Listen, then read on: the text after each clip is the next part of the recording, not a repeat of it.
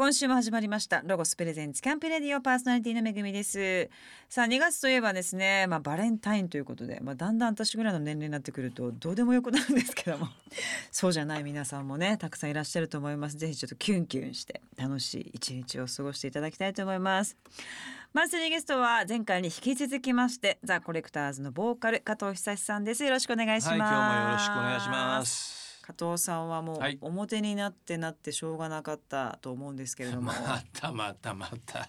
絶対そんなもんバンドマンなんてそう無理無理無理無理無理。そうですか？全然無理無理。そうですかうんでもなんかそのバレンタインデーの界隈の何かあのね、この前も言いましたけど、61歳ですよ。1960年生まれ。ね、1960年すごいと今、うん。今の子に話したら恐竜の時代って言われるぐらいもう古い時代ですよ。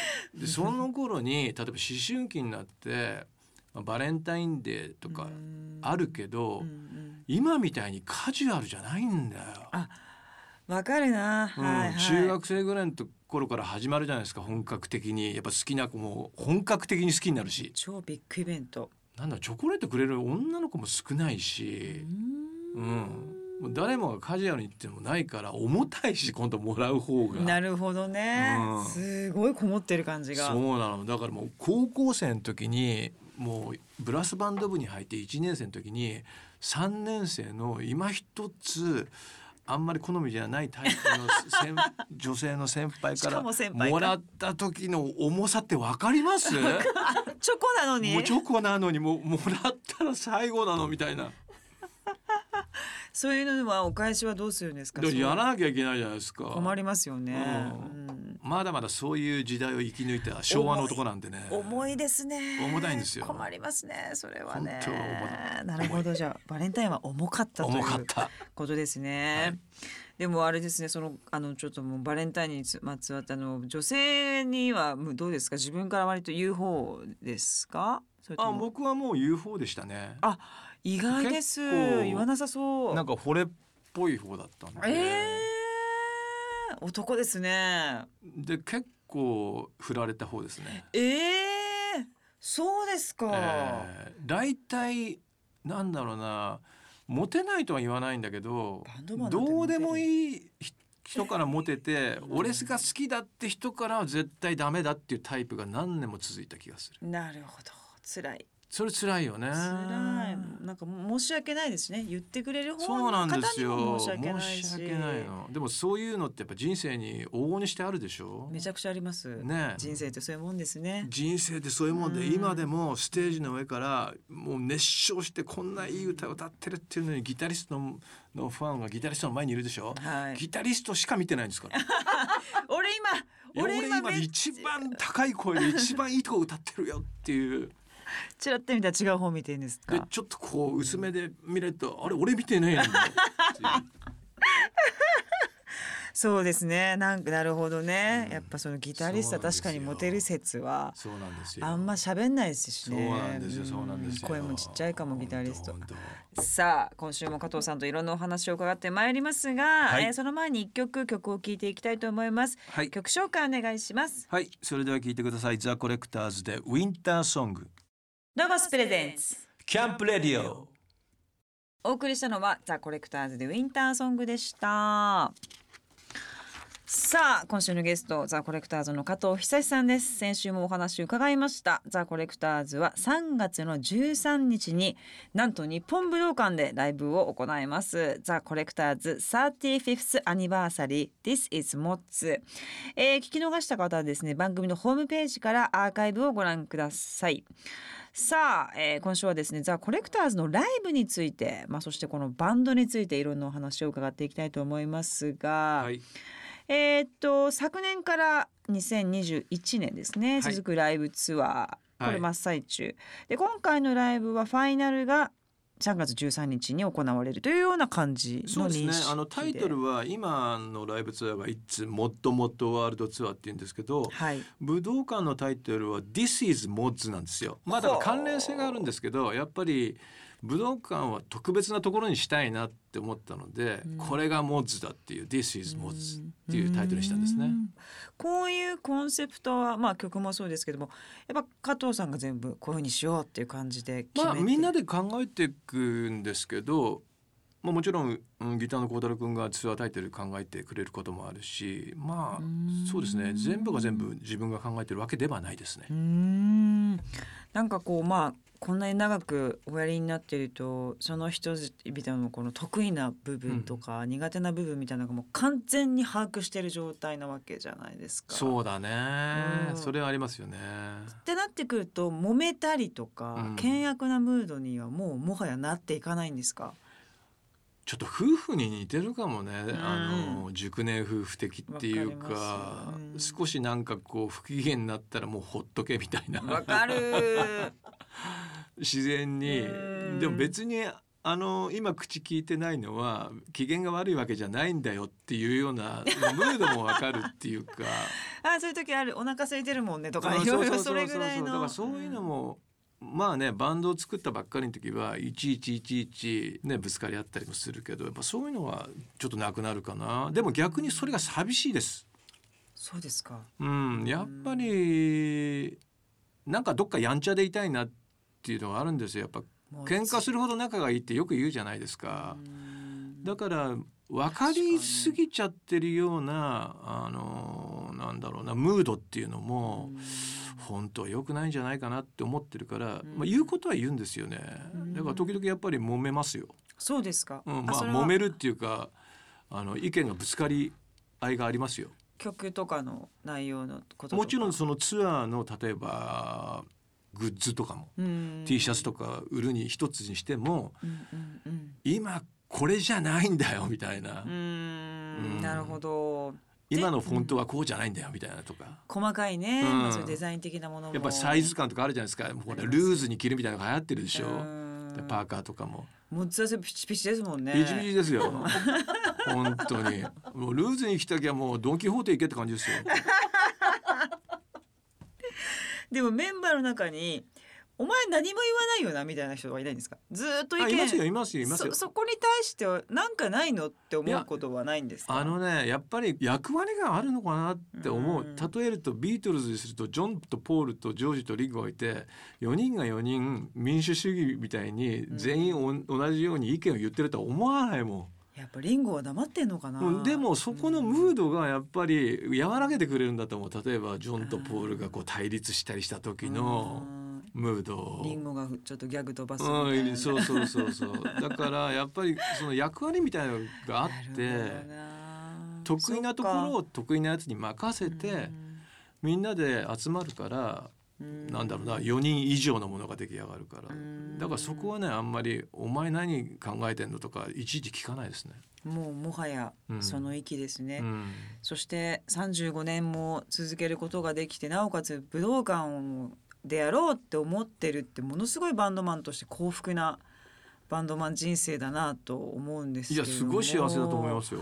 ここに至れたのはうん。なんでだと思いますか、今思うととうん、やっぱりあのーもちろんメンバーチェンジもしてるんですよ2回ね。ねねでもそれでも例えば僕で言ったらやっぱりギターの孝太郎君が本当にいい相方でピンチになった時は絶対乗り越えるようなあーなんだろうな術を俺よりも知ってるんです知ってたんですよね。そうですか、うん、だからそういうのが初めて、うん、まあそういうピンチにならないとわからないんですよね。だからピンチがあってよかったなと思って。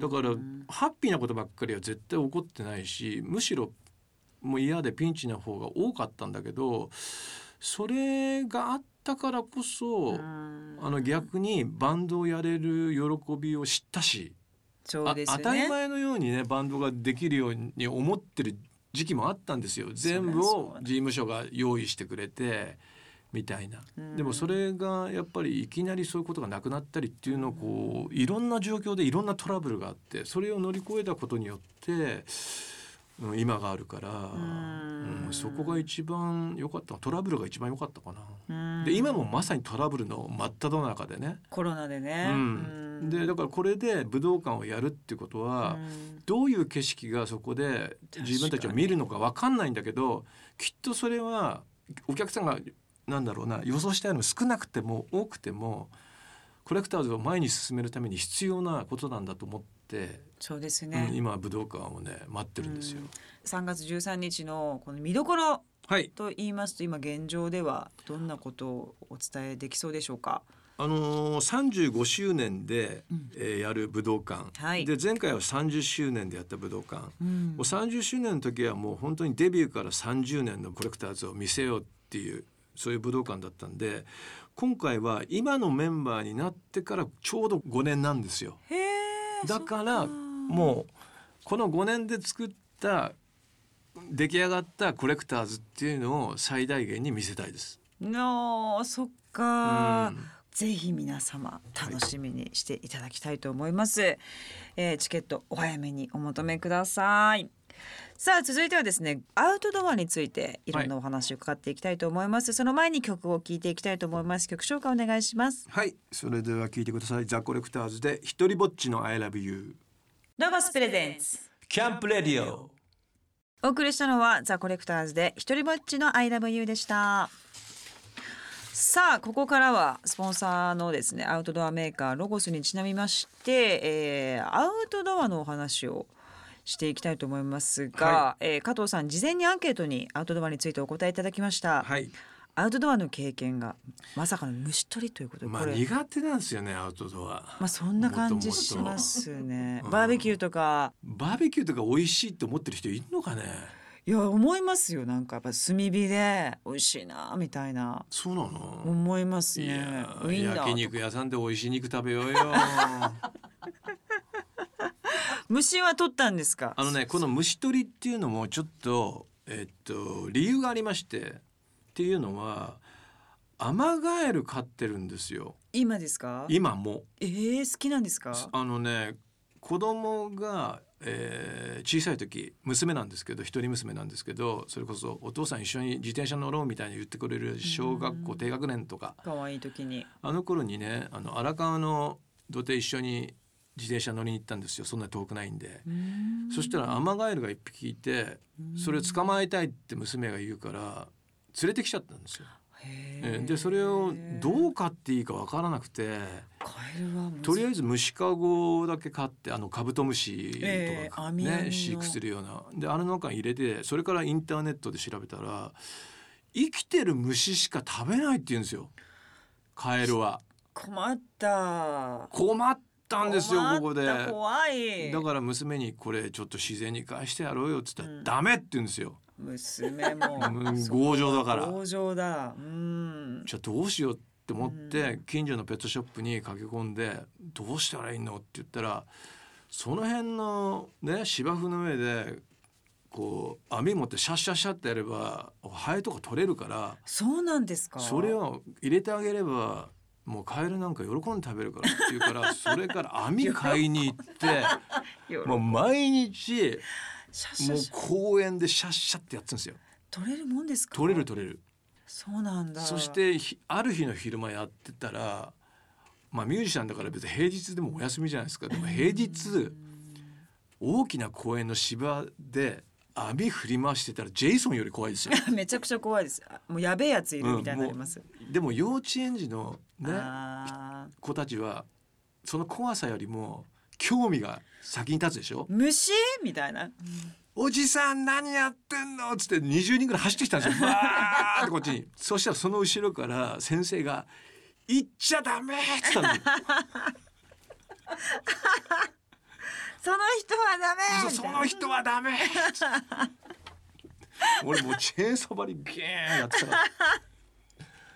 まあ、そういう理由で俺の唯一のアウトドアは虫取りこれなるほはねどご飯取りなんですよだから。なるほど。でも懐かないですよね。よ懐かないです目が合うとかは。ないですね。やっぱないですうん、か、暖かくなるとゲロゲロ泣くぐらいで。ああそれは相手のタイミングで勝手に泣いてるって感じ。勝手ですねもう。あ暖かくなるるとなんか泣く寒くなると黙るみたいな。もう今だから冬眠したいんだけど部屋の中が暖かいから寝るに寝れないみたいなもう半目状態で。あかわいそう。すげえ可愛くないです。かわいそう。そっか冬眠体は冬眠したがってる冬のに。眠したがってるのにもうなんだよこれあったけえなってなっちゃってもうそれでも可愛いですか？やっぱ可愛いですよやっぱり生き物飼うとね。そうですか、うん。へえ面白いですね。まあじゃあ虫取りというのが いあの加藤さんのアウトドアということなんですね。はい。でも今後やってみたいアウトドア犬とキャンプなんてもうすごい娘がねトイプードルを飼いましてで時々預かるんですよ。でもともとまあ熊谷が田舎なんでこう犬とか子供の頃から飼ってたんですよね。うん。でもなかなかほらこう東京に出てくると飼えないじゃないですか。はい、その娘が飼ったのをうん。こう預かったら、うん。その頃のことを思い出しちゃってあら。俺犬めっちゃ好きだったってなって。犬可愛いわーってなっちゃった可愛いってなってでもほらおしっことかトイレがやっぱり外でしたがるじゃないですか、はい犬って、はいもう世界がトイレみたいな感じですから、うん世界がトイレだからキャンプ行ったら超楽だなと思って。ああそう。でもそしたら炭火で肉とか焼かなきゃいけないですよバーベキューそこなんだよね。だからそこはウーバーイーツにしようかなと思って。ビッグマック2つみたいな。よりによってよりによっハンバーガー。てそうぜひでも喜ぶと思いますワンちゃんは、ねえ。暖かくなりましたら行っていただきたいと思いますが、はい。そして電動マウンテンバイクっていうのにもすごいハマってらっいしゃって。やハマってるっていうかねこんなのあったらいいんじゃないかなって思ったんですよ。っていうのは普通のほら電動アシストサイクルって普通のママチャリじゃないですか。はいでもこうアウトドアでこうなんだろうなマウンテンバイクってええ。砂利道の上走ると初めてやっぱりマウンテンバイクってすげえんだと思うんですよ。はあ。普通の自転車じゃなんだろうな、うん。こう砂利があってガタガタしすぎてね走れないようなところをスイスイ行くからなおかつ電動アシストがついたマウンテンバイクがあったらアウトドアの人たまらないんじゃないのと思って。アウトドアの人は自分の体を動かしたいのに。あそうか。不便を楽しみに行ってるのに、そこに便利を追求しないのか。でも疲れるからアウトドア好きな人も時々。いくらね好きだっついくらったって。好きだって言ったってね移動が。移動はね、うん。今日はちょっとしんどいよっていう時は スイッチオンってしたいよ。したいですよね。確かに。ちょっとじゃああのロゴスさんにね言ってマウこれいいんじゃないかなと思って。ちょっと言っときますね、はい。ありがとうございます。さあここでまた一曲曲を聴いていきたいと思います。曲はい。紹介お願いします、はい、聞いてください。ザ・コレクターズでさよならソーロング。ロゴスプレゼンツキャンプレディオ。お送りしたのはザ・コレクターズでさよならソーロングでした。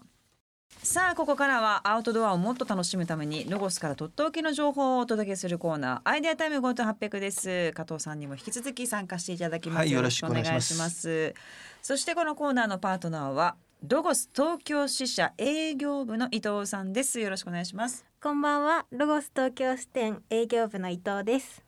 いつはロゴスに入ったんですか？えっと、2020 20年です。あーじゃあ2020年に。はい。2年超最二年目ねです入ったということなんですけれども伊藤さんは最近発酵食品にハマってるということでそうなんです。どういったものを作ってるんですか、えっと、今は、えっと、塩麹あ麹。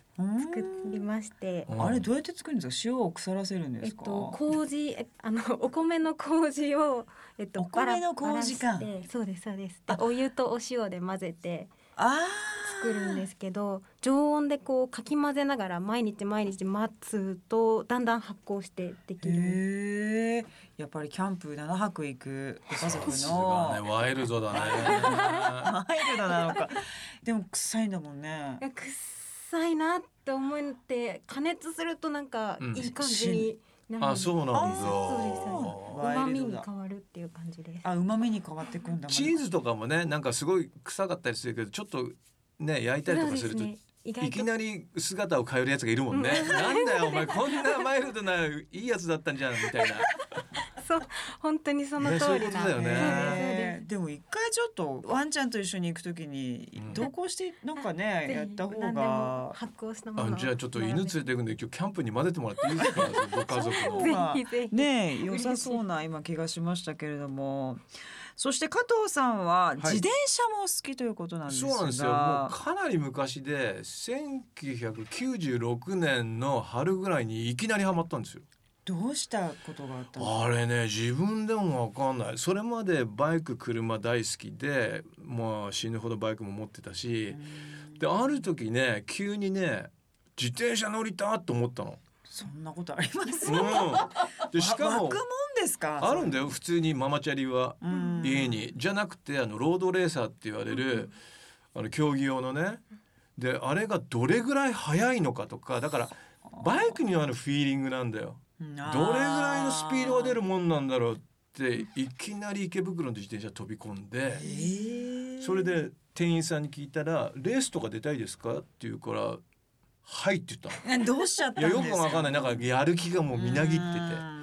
したら20万ぐらいからのがいいですねって言われて。高い。で指さしてあの色いいなって思ったのがイタリアのビアンキっていうあの自転車あのちょっとグリーンブルーグリーンの綺麗な自転車があってそれをねコスプレしてあのパッツパツのを履いてうん。足の毛も剃って。えー、そこまで？そうなの。だからやる時は完璧にやるんですよ。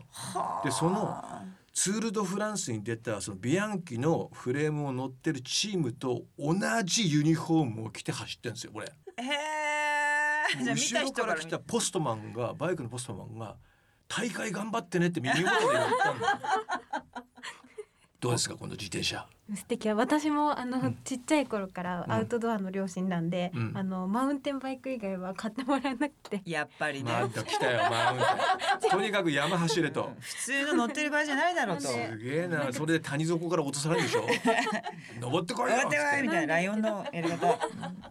それでも早いなと思ってたんで、うん。多分ロードロードはもう本当早いよ。いいんじゃないですでもは発酵食べて労働して。さあそんな伊藤さんでございますが今日は何を持ってきてくださいましたでしょうか？えっと、ちょっと時期的にはまだ早くて先取りの先取りぐらいになってしまうんですけど、うん。暑い中で自転車を乗るときにおすすめのギアおう。ヤデンボディエアコンツインクールをお持ちしました。エアコン？暑いんだよねこれは何でしょうか？えっと、こ夏れはは ロゴス公式オンラインで2021年の売上ランキング2位になったアイテムで、うんうん。えっと、下のファンから空気を吸い上げて、はいはい。ダイレクトに上からに送り込めるはあ。ベルト式エアコンになります。えどうやってセットするの？これが、えっと、モバイルバッテリーを中につけてもらって、うん。ここを長押ししてもらうとつきます。うわブーン言ってますーこれを何？腰に巻くの？そうです。今言って。もうウエストのウエストバッグと同じような。こうするんだ。で本当は服の中に入れてもらうとあー。そういうこと直ね接肌に感じられるので。これを何？この真冬に俺にやれと。すいませんね。一応あのバイクをすね。車のバイク。本当に今ね逆にこう電熱ベスト着たいなと思ってるんでこれ寒すぎるね。そうですよね。でも風来ますかじゃあ。すごい来る。へえステージで使うのはどうですか？いいかもしれないですねこれから。汗かかないですから。うん。風量もこれ3段階にできるんでさっきのボタンのところを3回押してもらうそうと強くなるんだ。強にもなります。へー。あー TM レボリューションになっちゃうねこれ、そうですね。西川君。うん。ねよかったらぜひ。今？俺真冬なのに今からねちょっとそうですね。夏前にな味るともしかしたら売り切れてしまうかもしれないんで。じゃあ今だ。今から。今しかない今しかない。そうだ。今だありがとうございます。これ暖かくなるシリーズもあるんですか？あ一応あの、うん。モバイルバッテリーをつけて暖かくなるような家電シリーズのギアもロゴスでありましてうん。あのチェアシートだとかチェアにつけてもらうシートですうん。とかああなるほどなるほど、うんそういうのもあるんですね。ぜひチェックしていただきたいと思います。伊藤さんどうもありがとうございました。ありがとうございました。今日紹介したアイテム番組ホームページでチェックしてみてください。ホームページのアドレスキャンプレディオ .jp です。ここでまたアウトドアにぴったりな一曲をお送りします。加藤さん曲紹介お願いします。はい聞いてください。ザコレクターズで悪の天使と正義の悪魔。ノバスプレゼンツ。キャンプレディオお送りしたのはザ・コレクターズで悪の天使と正義の悪魔でした。さあ2月のマンスリーゲストロック界のレジェンドザ・コレクターズの加藤久志さんをお迎えしておりますが、えーこの番組では毎回、えー最後にゲストの方に伺っている質問ですがまあ将来どうなりたいですか？みたいなことをいつもざっくり皆さんに伺っているんですけれども、うんうん。まあ、音楽的観点、まあ、そしてうん。個人的にでも構いませんけど、どうなんかプランありとかあります？あのプランっていうかねもうこれはもう自分の目標っていうか自分の仕事だと思ってるんですけどねその日本語のロックっていうのが自分がこう思ってるような感じで育ってないんですよ。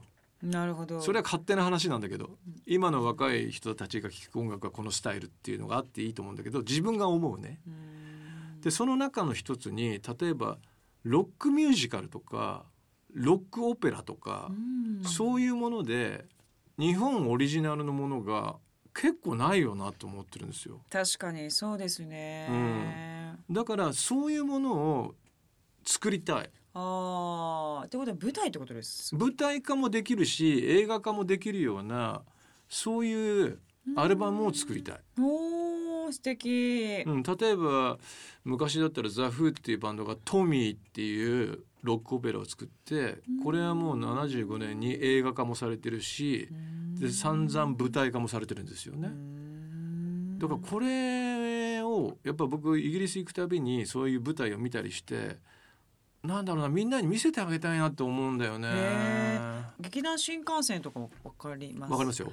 まあロックっぽい感じの題材にしたのはあるけど、やっぱあれとはまた全然違う表現ですか？そうですね。だからもっと本当に大々的に本当劇団四季さんがやってくれるようなもうなるほどね。もうブロードウェイ、国民そうブロードウェイとか、うんもうイギリスのウエストエンドとかでやるようなものをが日比谷っていうところとかでしっかりなんかこう根付くようなあーそういうことをしたいんですよ。やってください。だからそれをなんかそこに携わるような,、うん。なんかヒントを投げれるような仕事をやるのがやっぱ自分なのかなってこれからのね、してください。それはずっと考えてます。うんぜひぜひ楽しみにしてます。どうでしょう？もう本当におじいちゃんになった時はうんどんな人になっていたりとか、すごいバイクをたくさん持ちたいです。ああそうですかもうバイク好きなんですよ。ちっちゃいバイクも大きいバイクも楽しいな。そうですか、うん。ラビットとかってやつあれ日ラ本ですビットは日本のスクーターですね。富士重工が作ってた。あーあらスクーター大な昔ですね。可愛いなと思ったことありますあれ可愛いですよね。形がね。うん可愛いと思いましたでもあれ乗ってるの俺の子供の頃お坊さんだけだったんですよね。お坊さんはやっぱバイク乗りますからねお坊さんほらあの今朝がこうあるからあペタペタペタペタってなっちゃうの足それて持つと一緒でスクーターしか乗れないんですよ。お坊さんそうですね。スクーターイメージありますね、そうなんですよ。あの人たちにとってそれが一番最適な乗り物なんですね。ねすぐ近くも行けるし,、行けるしね。車乗るよりも楽なんじゃないですか。なるほどね、うん。そっかそっかそっか。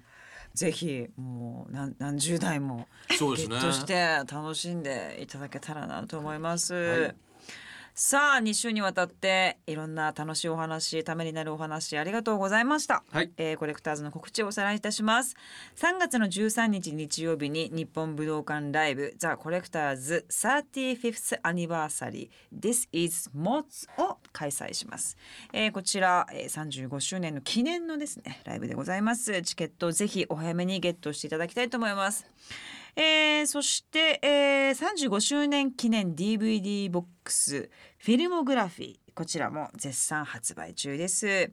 この DVD ボックスはライブの模様を収めた6枚の DVD と新曲「裸のランチ」と「ウィンターソング」の2曲が入った7枚組ですね、えーこちらスペシャルボックスです。ぜひこちらもゲットしてください。さあ最後にですね、まあはいこの番組を聞いているリスナーの方にはい何か一言ございましたらお願いいたします、そうねまあちょっとコロナにかかんないでね元気でいてねって感じかな。ライブもぜひね皆そう様ねね。そうそう。来てください。もうご家族にね反対されたら来れないだろうけどまあね。来られる方はねはい。楽しんでください。はい、はい。ありがとうございました。加藤さんまたぜひ遊びにいらしてください、はい。さあ今週はこの辺で。さようなら。さようなら。今月の特集企画は備えるキャンプグッズボリューム2です。ボリューム1の公開から3年が経ちその間にロゴスアイテムも成長してきました。キャンプグッズは衣食住のうち食と住をアシストしてくれる優れもの。災害時にも役立つキャンプグッズを分かりやすく解説しています。詳しくはロゴス公式ホームページの特集企画をご覧ください。高知県須崎市とロゴスのコラボによって誕生したロゴスパークシーサイド高知須崎からのお知らせです。ロゴスパークは今年4月にオープンする新しい総合アウトドアレジャー施設です。絶景のオーシャンビューに恵まれたロケーションで手ぶらバーベキューやキャンプ磯遊びやサップなどさまざまなアウトドアアクティビティが楽しめます。現在ロゴスパークでは一緒に盛り上げてくれる仲間を募集しています。詳しくはロゴスパークの公式ホームページのスタッフ募集情報をご覧ください。この番組の過去の放送はラジオ日経番組ホームページのポッドキャストから聞くことができます。www. ラジオ日経 .jp スラッシュキャンプレディオにアクセスしてください。ロゴスプレゼンツキャンプレディオパーソナリティはめぐみでした。